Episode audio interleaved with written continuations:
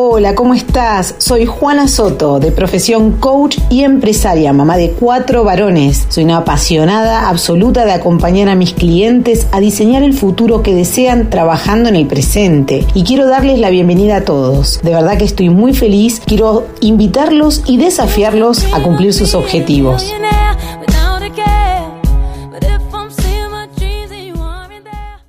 La primera pregunta que anoté, acá tengo un par, ¿no? No sé si vamos a llegar a todas, ojalá, pero si no será una segunda, un segundo eh, vivo. Es, ¿qué es la inteligencia emocional? ¿Qué es? Definila como quieras. Sí, la, la, inteligencia emocional, así como existen un montón de inteligencias, en algún momento se pensaba que solamente el coeficiente intelectual y la inteligencia lógica era lo que valía. Después se supo a través de muchas investigaciones y principalmente de Gardner que existen lo que se llaman las inteligencias múltiples y dentro de estas está la inteligencia emocional, que es nuestra, nuestro potencial, digamos, para conectarnos con todo nuestro mundo de emociones y ver qué podemos hacer con eso, ¿no? Pero la inteligencia emocional reside en eso, en la capacidad que tenemos o en la, el potencial que tenemos para conectar con nuestro mundo emocional, con eso que nos está pasando en nuestro interior, con todo lo que ocurre por fuera de nosotros. ¿no? Ese sería un poco eh, la inteligencia emocional. Bien, ¿y qué diferencia hay con la gestión emocional? Bueno, yo soy una apasionada de este mundo de la inteligencia emocional y quiero comentarte que a partir de que te conocí a vos, porque sepan todos los que están viendo el video, que mi primer curso de inteligencia emocional fue con Eliana Alonso, gracias a Karina Escomazón, que hoy es mi socia. Y ahí yo me enamoré, absolutamente. Dije, aparte tu forma. Allá lejos y hace tiempo. Sí, 2013. es verdad. Es verdad. Hace muchos años. Es increíble cómo pasó. Bueno, yo me volví una fanática de ese mundo y digo, bueno, a ver, para que quede bien claro, ¿cuál es la diferencia entre inteligencia emocional y gestión emocional? Bien. Eh, la gestión emocional, o lo que se llama el desarrollo de las competencias emocionales, que es la gestión justamente, es esta inteligencia emocional traducida en prácticas en prácticas competentes, obviamente. O sea, la, mm, gestión emocional son todas las habilidades que nosotros vamos desarrollando, dada nuestra inteligencia emocional, eh, para aprender eh, a qué hacer con nuestras emociones. Que sea eh, una respuesta emocional adecuada, ¿sí? Y que además sea íntegra y sea efectiva. O sea, no solamente es darme cuenta de en qué emoción estoy, sino que además pueda ver qué puedo hacer con esta emoción. Que sea íntegro quiere decir que esté de acuerdo con mis valores, o sea que no voy a hacer cualquier cosa, y que además que sea efectivo, que con esta emoción yo pueda lograr aquello que quiero lograr para mí, para mí, para, para el mundo, para la gente que me rodea y demás. Es sumamente eso, es la, gestión. Es que con la inteligencia sola no hacemos nada. La inteligencia solamente es posibilidad, es potencial. La gestión es la que nos permite traducir esa inteligencia en prácticas concretas. ¿sí? Bien, eh, esa sería la diferencia. Cuando decís prácticas, ya me viene inmediatamente esto del ejercicio, ¿no? De, ponerlo en la práctica. Ahora, ¿por qué gestión y no control o manejo?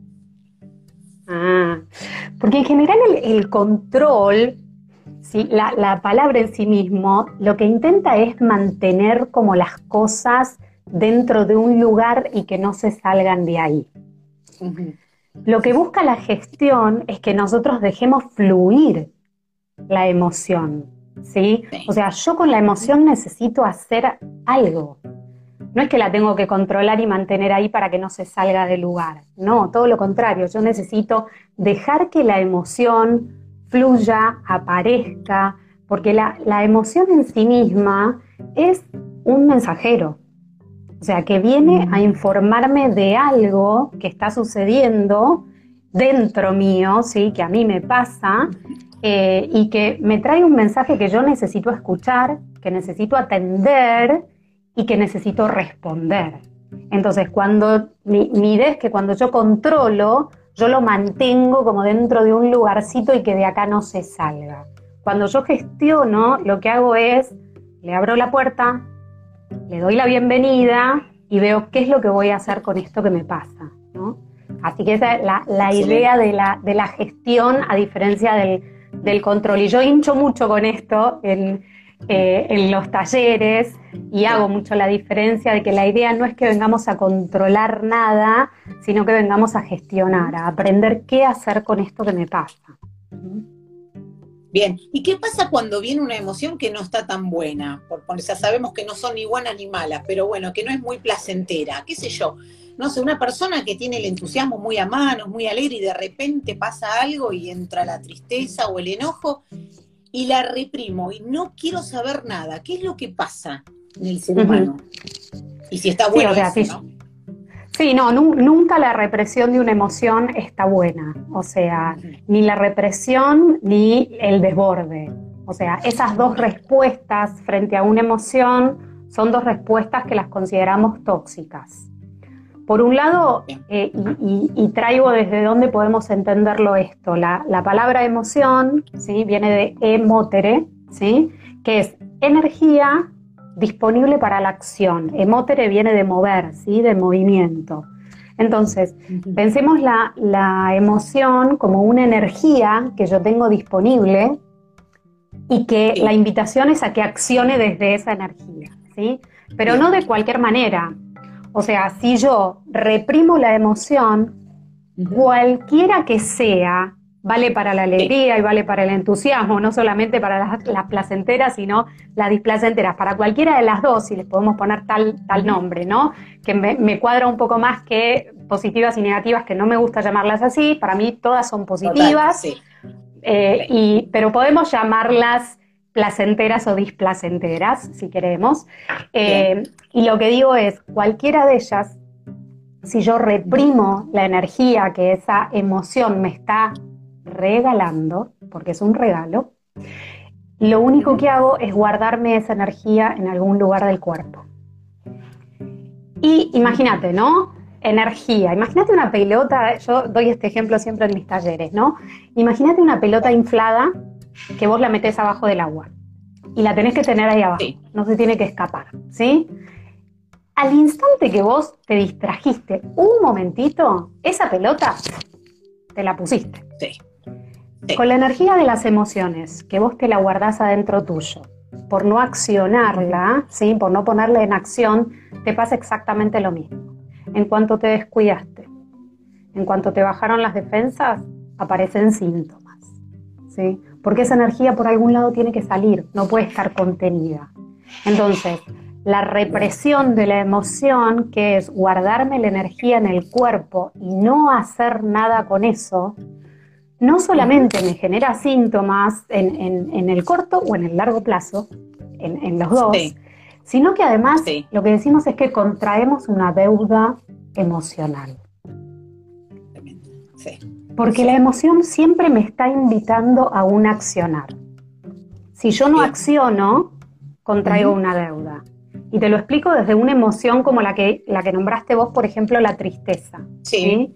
Sí. La tristeza en sí es una, emoción que me conecta con aquello que yo perdí o que podría llegar a perder y que es valioso para mí. Bien. Si yo no hago el duelo que me pide la emoción que yo haga, eso es una deuda que yo contraigo con la emoción de la tristeza en algún momento voy a necesitar duelar. Mm. Aunque quizás no sea ahora, necesito buscar un momento donde esto lo pueda hacer. ¿sí? Entonces, porque si no, después, esa es una deuda que tengo. ¿sí? Y aparece más tarde, aparece en otro lado, aparece en otra historia. Entonces, está bueno que pueda escuchar todas las emociones, incluso las que me resultan displacenteras, y poder darles un, un flujo que sea saludable a la energía que esa emoción me regala. ¿no? Eh, no sé si con esto respondo lo que me... la emoción. Exacto, absolutamente.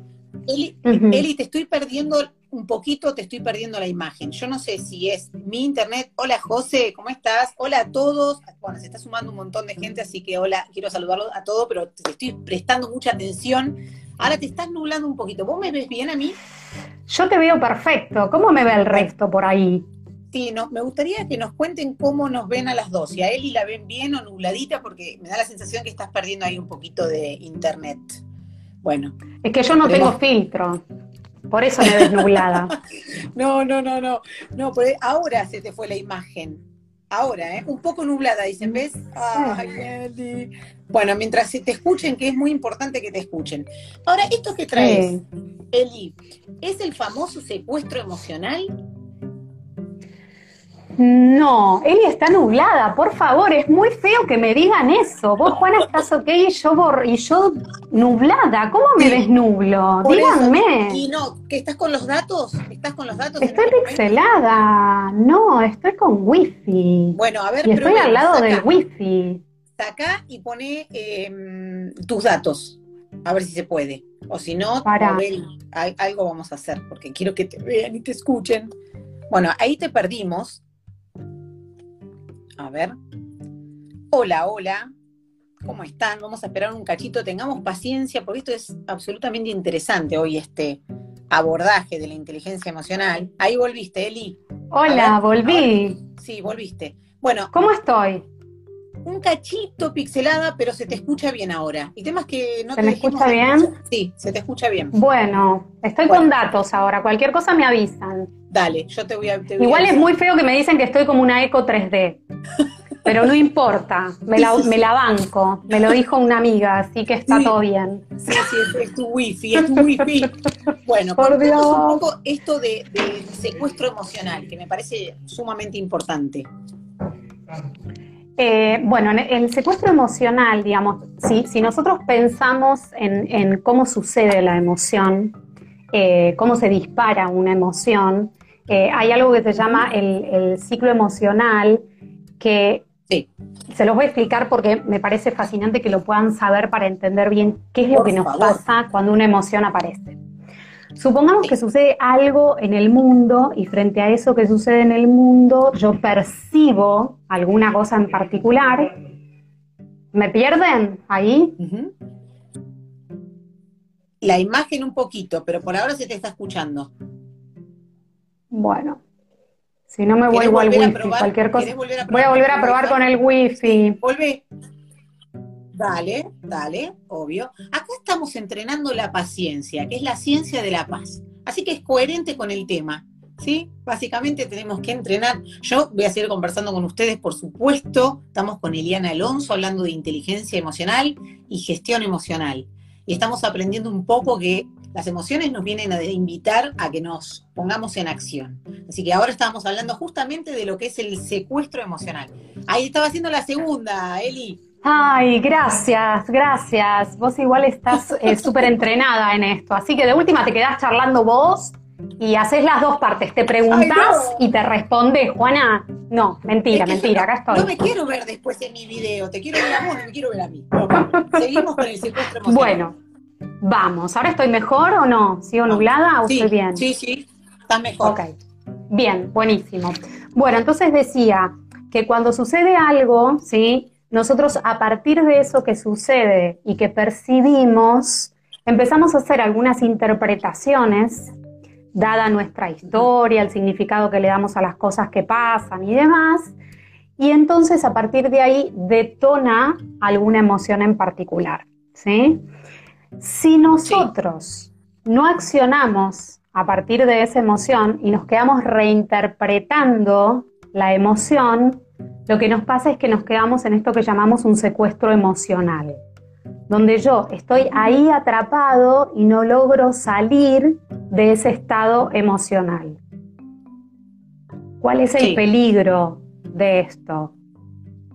El peligro es que si nosotros nos quedamos atrapados mucho tiempo ahí y no logramos hacer nada con la energía de esa emoción, eso se termina convirtiendo en un estado anímico.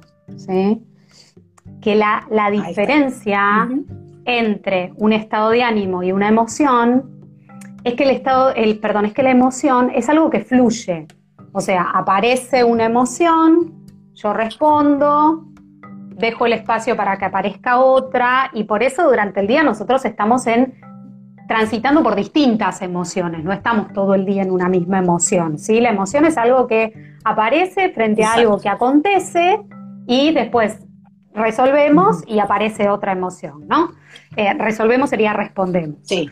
Eh, un estado de ánimo es algo que permanece en el tiempo y decimos que es como la música de fondo desde la que una persona funciona.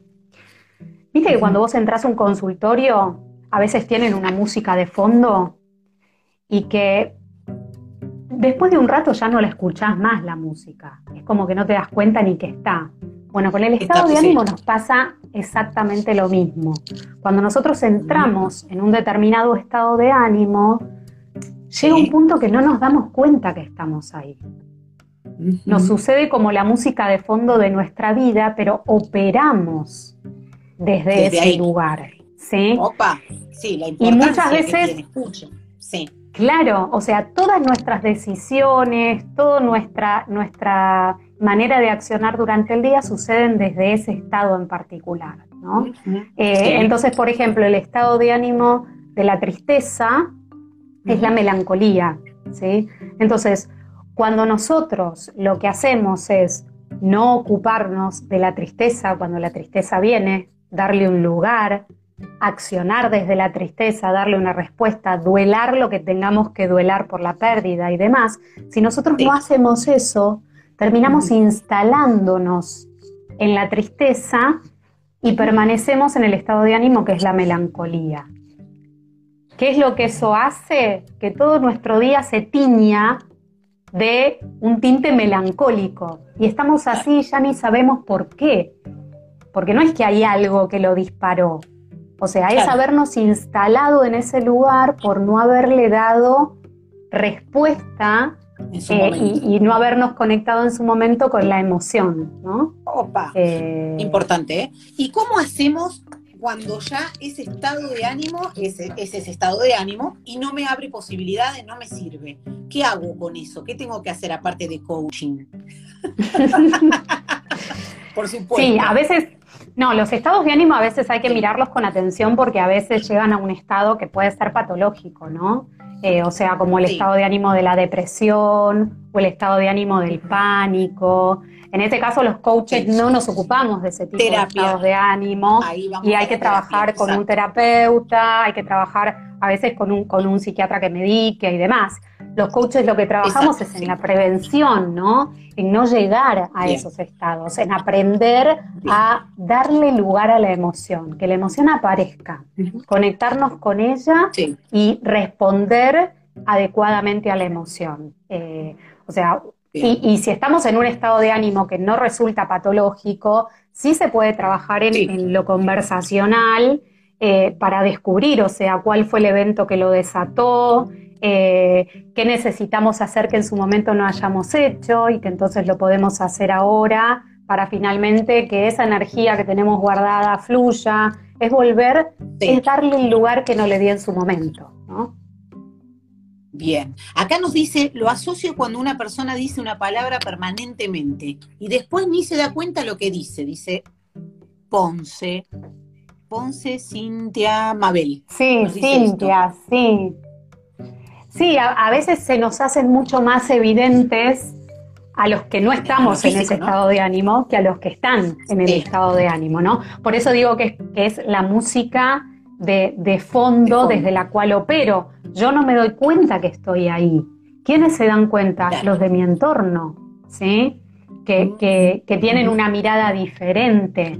Entonces, sí. Eh, y, que además son los que eh, todo el día están escuchando mi música de fondo que yo ya no escucho. Eh, entonces, el otro me puede traer lo que está viendo en mí como, como estado anímico. Lo que pasa es que en eso hay que ser muy cuidadoso, porque si yo te refriego tu estado anímico desde una emoción de ya no me banco más como estás, no te voy a invitar a que revises tu emoción, ¿no? Eh, entonces, en esto de que hablamos de gestionar las emociones y que uno necesita como hacer la, el trabajo de aprender a gestionar lo propio, también uno puede ser una posibilidad para que el otro gestione lo suyo, ¿no? Esa también es una... Eh, exacto, algo que uno puede aprender, eh, ayudar a otros a gestionar sus propias emociones, ¿no? Eli, el estado de ánimo también se puede leer no solo desde el lenguaje verbal, sino también desde el cuerpo, ¿no? Muchas veces las personas ¿no? que van por la vida corporalmente con ese estado de ánimo anclado, ¿no? ¿Es así? Sí, sí, los ves pateando el piso, los ves desde los hombros caídos eh, y, otros estados de ánimo también que, están más relacionados con eh, la, alegría, por ejemplo, la euforia, también vos la ves eh, desde lo corporal, ¿no? cuando se trata de emociones más expansivas o de emociones que te invitan a replegarte, enseguida se nota eso en, el cuerpo. Bien. Hay que saber leer también. Hay que saber leer, porque, bueno, también la, alegría muchas veces, o la euforia, son esas personas que están todo el tiempo pum para arriba, ¿no? Que también es como que reprimen un poco el tema, ¿no? De otras emociones no tan placenteras, ¿no? Sí, Eso también trae consecuencias. Sí, o sea, para, para cualquiera de los dos lados, yo siempre digo que hay, las emociones se manejan como en dos polos, ¿no? Y yo una metáfora que uso mucho, que no es mía, sino que la aprendí, es hablar del, universo de las emociones eh, y cómo hay emociones que están en el polo norte y emociones en el, en el polo sur como dos polos opuestos, no porque unas sean mejores o peores que otras, pero nosotros necesitamos tener la... Eh, como el, tacto o, la habilidad, mejor dicho, de poder movernos de un polo al otro para poder vivenciar todo el abanico posible de emociones. Si yo me quedo anclado en las emociones más eh, que están eh, más dentro de lo que es la familia de la alegría, por ejemplo, que uno diría, bueno, está buenísimo estar alegre todo el tiempo, y la verdad que no sé si está buenísimo, porque también eh, me pierdo de conectarme con todo el resto de las emociones que me están trayendo una información diferente a la que me trae la emoción de la alegría. Entonces, yo digo, no es bueno nunca quedarse anclado en ninguna emoción en particular porque se transforma en un estado desde el cual después no puedo vivenciar el resto. Entonces, lo mejor que podemos hacer, y muchas veces en, en, los talleres me dicen, ay, hoy tuve un día así, Genial, le digo. Fuiste capaz de conectar con todo lo que llegó. Claro. Eh, porque si lo que busco es estar siempre en un único lugar, lo más probable es que esté negando algunas emociones porque no sé qué hacer con ellas. Y lo mejor que podemos hacer es aprender a qué hacer con cada una, ¿no? Bien, bien. Bueno, acá me voy a meter en un lugar que muchos me preguntan y me dicen, ¿por qué siento las emociones en la panza, por ejemplo.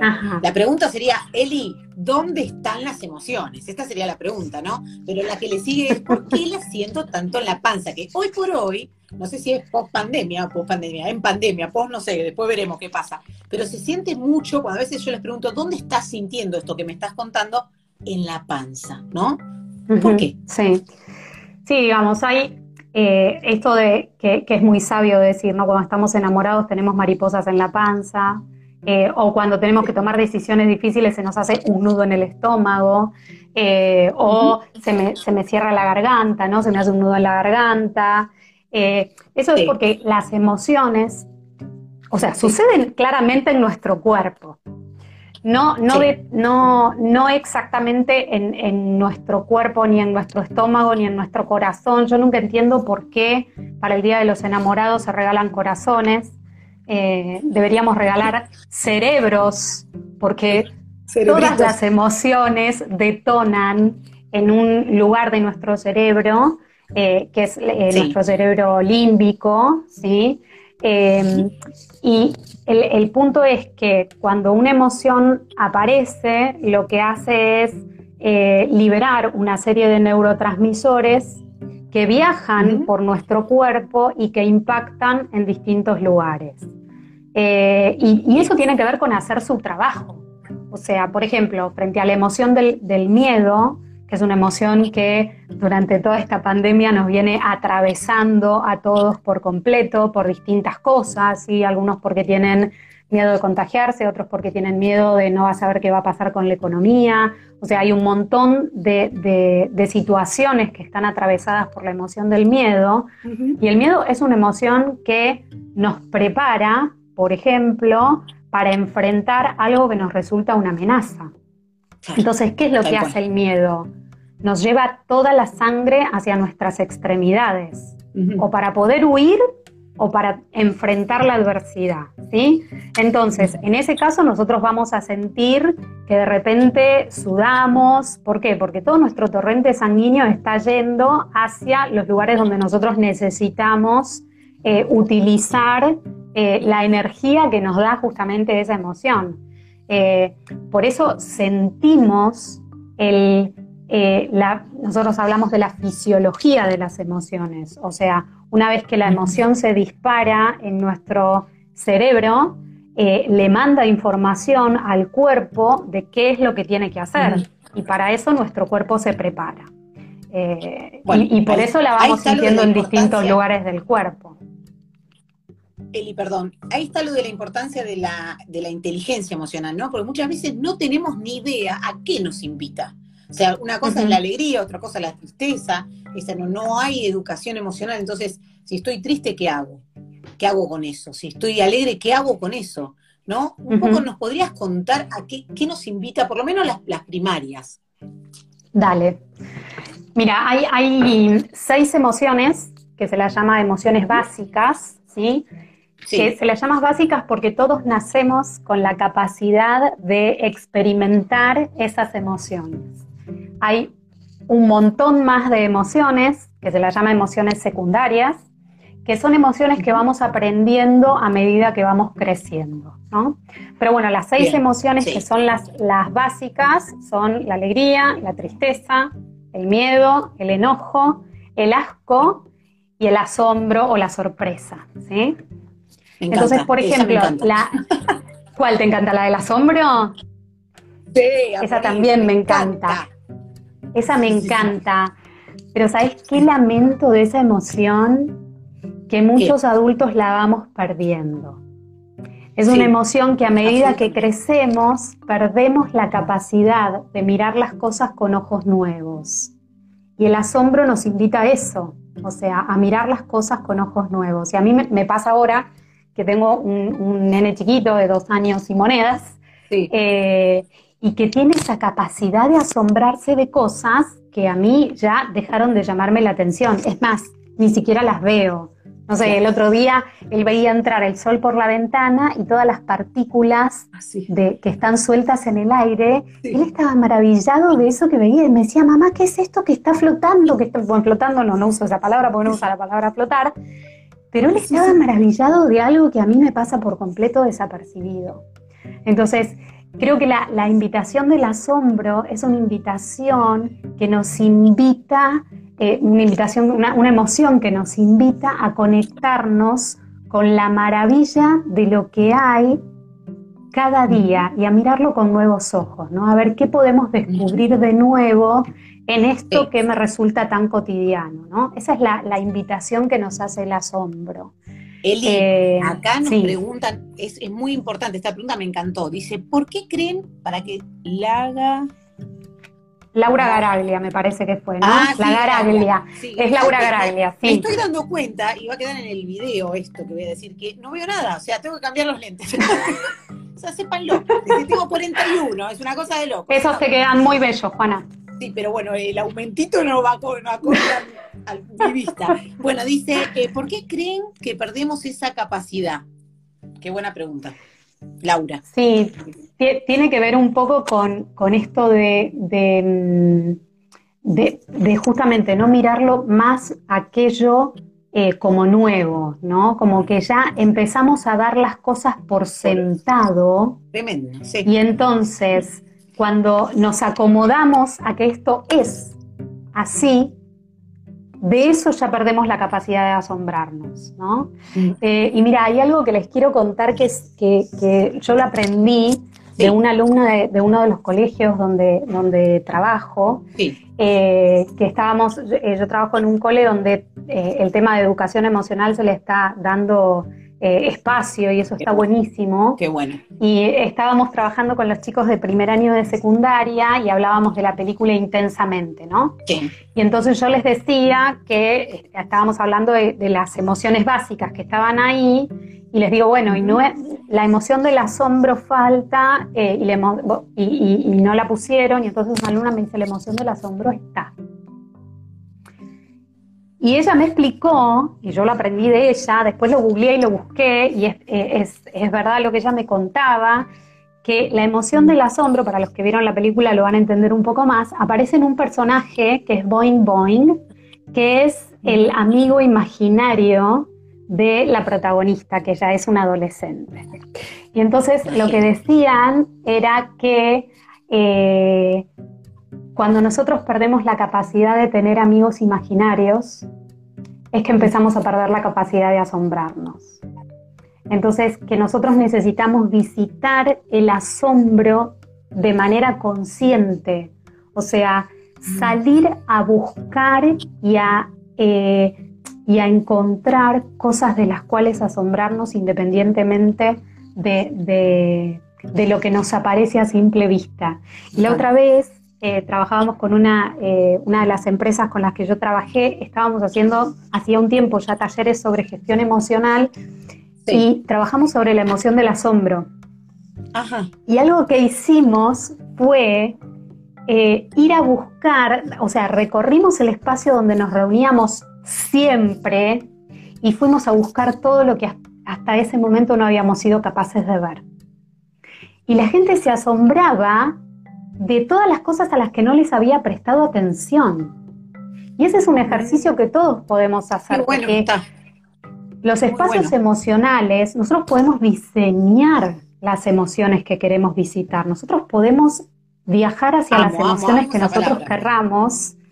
Exacto si somos capaces de darnos cuenta lo que tenemos que hacer para poder hacerlo, ¿no? Pero bueno, me copé con el, con el asombro y, en esto de diseñar espacios emocionales también se puede diseñar un viaje a la alegría.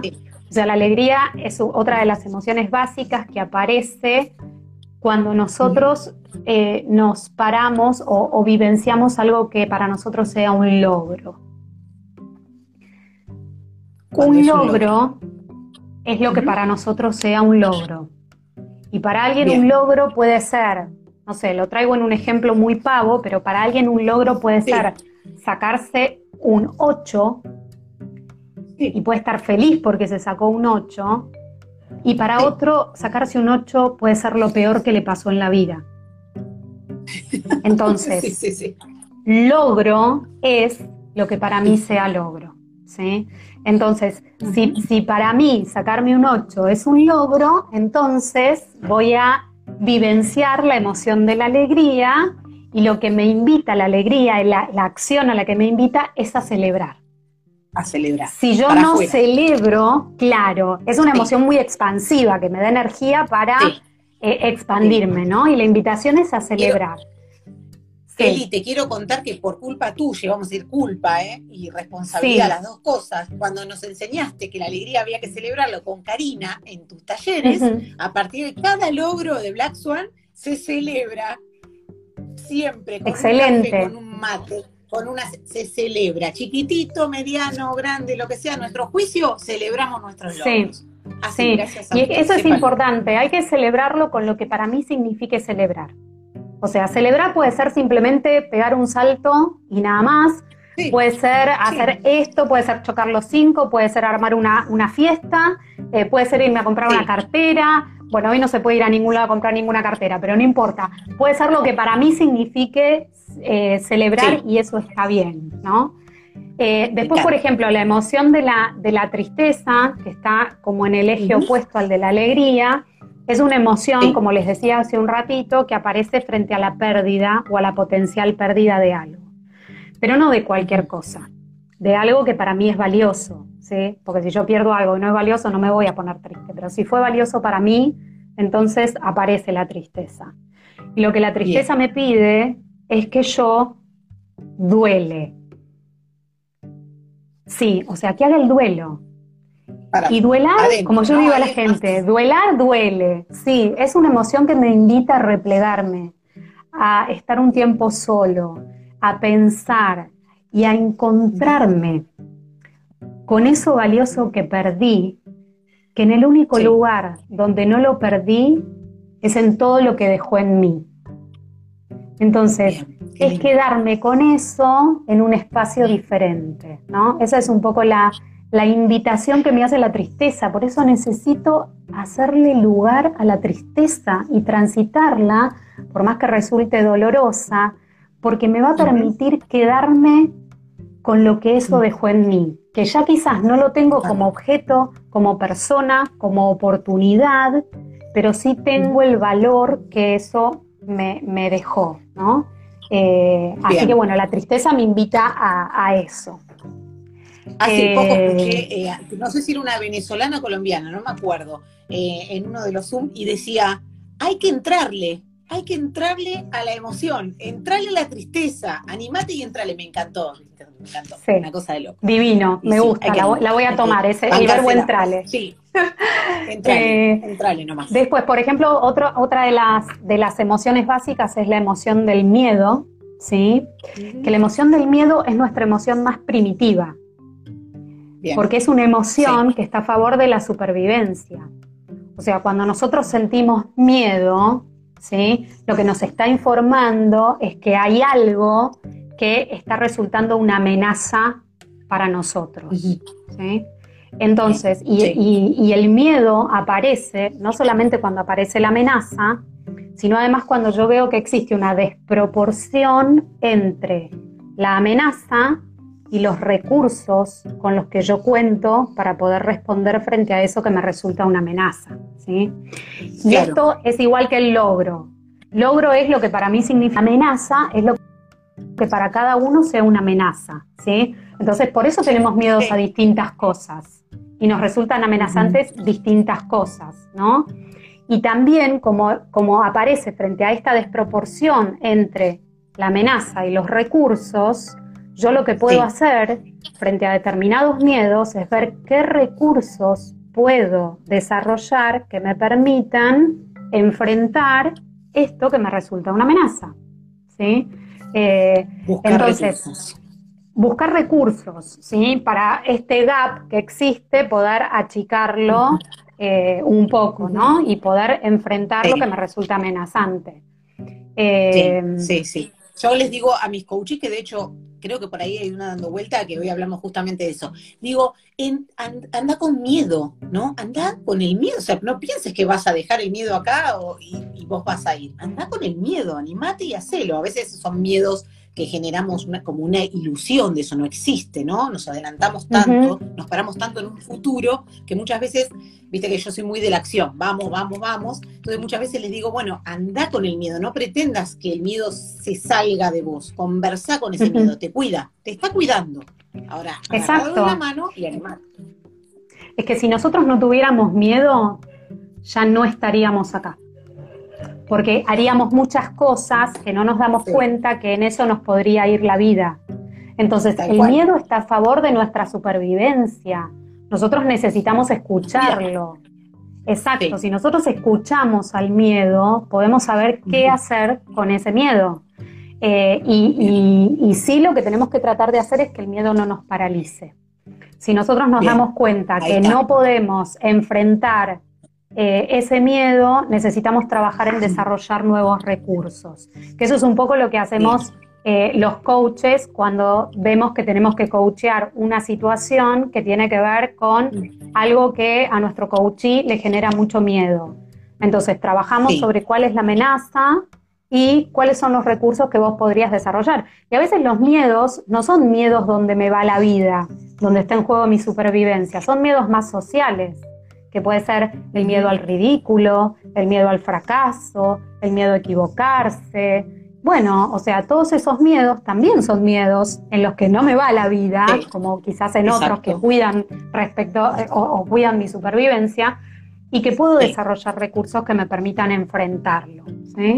Eh, entonces, eso está bueno, mirarlo al, al, miedo, mirarlo con ojos amables, ¿no?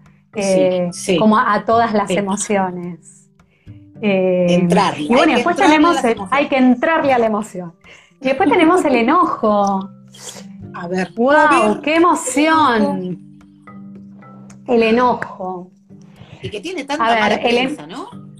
Tiene re mala prensa el enojo. Igual hay otra emoción que tiene muy mala prensa que otro día si quieres la conversamos porque no es de las primarias, no es de las básicas, pero es el orgullo. El orgullo es una emoción que tiene muy mala prensa, pero te lo dejo para otro vivo. Te voy a hablar del enojo. sí. está bien, lo voy a permitir. Veamos qué, pasa con el enojo. El enojo es una emoción que me invita a salir, ¿sí? O sea, me da una energía eh, que, es bastante expansiva. Y el enojo aparece cuando eh, el mundo no sucede de acuerdo a mis expectativas. O sea, yo esperaba que suceda A y de repente sucedió B. Entonces, como no es lo que yo esperaba y además está por debajo de lo que yo esperaba, porque si está por encima, mira qué lindo esto. Si lo que sucede sucede por encima de mis expectativas, la emoción que aparece es la gratitud, mm. que es una emoción hermosa. Pero si lo que sucede sucede por debajo de mis expectativas, la emoción que aparece es el enojo. ¿Para qué me sirve el enojo? Bueno, el enojo es una energía que lo que me permite es darme cuenta, primero, si me faltó expresar de alguna manera mis expectativas, porque muchas veces esperamos que sucedan cosas que jamás le pedimos a nadie que las haga. Yo le llamo y entonces nos enojamos. Claro, exacto. Es eso mismo, es, eso mismo. Entonces, de repente nos enojamos porque esperamos que tal persona haga tal cosa, pero nunca le avisamos a la persona que queríamos que hiciera eso. Y nos enojamos como si el otro supiera. Entonces, o sea, el enojo está bueno, eh, lo que les quiero decir es que lamentablemente el mundo no fue creado para responder a nuestras expectativas. Entonces, si nosotros queremos que algo pase, necesitamos poder pedirle al mundo, al mundo, lo que queremos que suceda. Y ese mundo nos puede decir sí, y entonces está bueno que esperemos que suceda. Nos puede decir no, porque también es una respuesta posible, o nos puede decir también ahora no, Exacto, hay un montón de respuestas. El tema es que nosotros con la energía del enojo podemos hacer diferentes cosas. Y a mí me gusta en las palabras de Norberto Levi, que es eh, que él trabaja mucho el tema de las, de las emociones. Él habla del enojo que destruye o del enojo que resuelve. O sea, yo, si voy a usar. construye y destruye, mira, no sabía él. Ah, bueno, él lo llama el que, el, que el que destruye o el que resuelve. Con el enojo que destruye, yo, por ejemplo, lo que hago es toda esa energía que me está regalando el enojo, la uso para explotar. ¿sí? Suele ser una emoción que nos, eh, nos llama a la explosión. ¿sí? Eh, igualmente existen los comedores de ira, digo yo, ¿no? los que se tragan la ira, eh, pero también existen los, los explosivos, que en realidad no resuelven nada. O sea, lo único que hago es desparramar la energía que me está otorgando esa emoción eh, y en, lugar de usarla de manera adecuada. ¿Qué logro? Al principio siento como una sensación de alivio, ¿sí? Pero que dura muy poco porque en realidad justamente no resolví nada. Y además, lo que hago en general cuando exploto es que destruyo. Y destruyo, a veces son cosas, objetos, en el enojo muchas personas rompen objetos o destruyen objetos. Eh, y capaz eso se puedan recuperar. Pero muchas veces lo que destruimos son relaciones. Y esas cosas son mucho más complejas de recuperar. Eh, entonces lo que está bueno es, con la energía del enojo, primero, utilizarla para darme cuenta si eso que yo esperaba que sucediera, algún momento le pedí al otro que lo haga. Si no se lo pedí, entonces puedo utilizar esa energía en hacer el pedido que no hice en su momento. ¿sí? Entonces, Perdón, Eli. Sí. No solo si se lo pedí, sino cómo lo pedí. porque volvemos al contexto de obviedad. Y esto vos sabés que trabajás en organizaciones también, cuántas veces sucede que creo que se lo pedí de una manera, porque doy por hecho eso, por obvio, y no, y el otro no lo entendió. Acá Antonio, hola Antonio, Antonio Amabili, él es un genio. Acá dice, ¿está mal tomar decisiones enojado? Como pregunta. Y dice, a veces esa emoción nos ayuda a decir que no. Bueno, es lo que estás explicando del enojo resolutivo y el enojo constructivo, ¿no? Se resuelve es esto, ¿no? no está mal. O sea, no está mal tomar, no, no. En realidad todas las decisiones son emocionales. Siempre las tomamos desde alguna emoción. O sea, no hay, no existe la, la decisión, como llamamos a veces, objetiva o lógica. O sea, siempre suceden desde alguna emoción. O sea, desde el enojo, desde la apatía, desde el entusiasmo, o sea, desde un montón de lugares podemos tomar decisiones. El tema es si las decisiones que vos tomás desde la emoción del enojo las estás haciendo con competencia emocional. ¿Sí? ¿Qué es con competencia emocional? Primero, que yo me dé cuenta que estoy enojado. Eso es lo primero que necesito hacer, darme cuenta en qué emoción estoy. ¿Sí? Lo segundo que necesito hacer es Legitimar la emoción. ¿Qué es legitimar la emoción? Aceptar que esta es, que es la que es. ¿Estoy enojado? Estoy enojado. Porque a veces, ¿qué nos pasa? Nos enojamos y nos enojamos con el enojo. ¿Sí? Decimos, está mal estar enojado. No, no está mal estar enojado. O sea, si estoy enojado, está bien, estoy enojado. ¿sí? es darle la bienvenida a la emoción. Exacto. Aceptar en la emoción en la que estoy. Después necesito regular Regular quiere decir, sí, sí, esta es la parte más difícil de todas. Regular la respuesta. Bien. Regulo, es decir, antes de hacer nada voy a contar hasta seis. Sí. ¿Vieron las abuelas que nos decían contar hasta diez? Sí. Ese era un sabio consejo. ¿Por qué? Porque es el tiempo que nosotros necesitamos tomar para no dar respuestas reactivas, ¿sí? Y para poder darle espacio a nuestro cerebro pensante, lógico, cognitivo, como quieran llamarlo, racional, el que nos hace humanos, a elegir respuestas un poco más pensadas, en función de lo que quiero lograr. ¿sí? Entonces, la regulación tiene que ver con esto, con poder tomar un poquito de distancia y, que no responda a la emoción, sino que yo pueda elegir cuál va a ser la respuesta que voy a dar dada esta emoción. ¿sí? Eh, y entonces, aparte de contar, que es muy importante esto, ¿no? Aparte de contar, hay otras técnicas, por ejemplo, no sé, respirar, eh, pintar mandalas. sí, a ver, cada, cada uno... Sí, cada uno puede, puede buscar como su manera, ¿no? Lo importante que nos tenemos que dar cuenta es esto, necesitamos desconectar nuestro cerebro emocional eh, para que no responda reactivamente desde lo que se llama nuestro cerebro reptil, que la única respuesta que tiene es la de atacar eh, o huir. Entonces, si yo dejo que responda a mi cerebro más primitivo, que es mi cerebro eh, reptil, entonces después muchas veces termino tomando malas decisiones. ¿sí? Por eso no está mal decidir desde la emoción del enojo, está bien. El tema es que yo pueda decidir con mi cerebro frontal. Esos seis segundos que yo digo contar hasta seis es el tiempo que necesitamos darle al cerebro emocional para que le informe al neocórtex lo que está sucediendo. ¿sí? Eh, entonces, si querés ponerte a pintar mandalas, a veces se dice, bueno, hace, tiempo afuera. Tiempo afuera es, me corro un poco de la situación, ¿sí? Porque si no ah, me voy a quedar atrapado acá, me voy a dar una vuelta manzana. Mucha gente en el trabajo usa esto.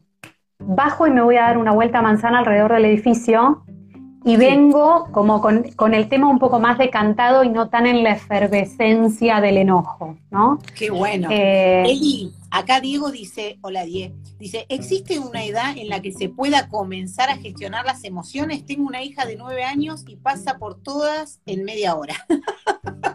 bueno, ¿existe una edad? Sí, ¿no? Hay como cierta edad que se puede empezar a trabajar con ellos.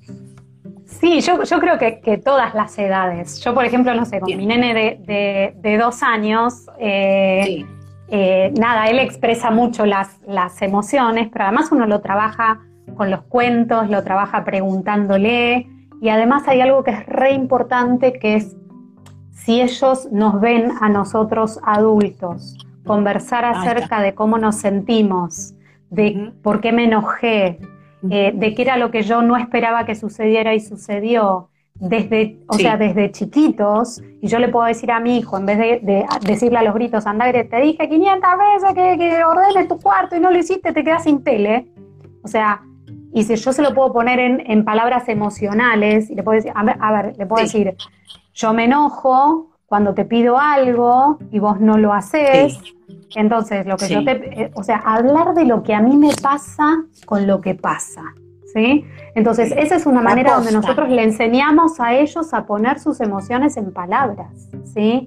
Y preguntarles sobre cómo se sienten. Eh, o sea, esa es la. Y, yo creo que para eso no sé si hay una edad.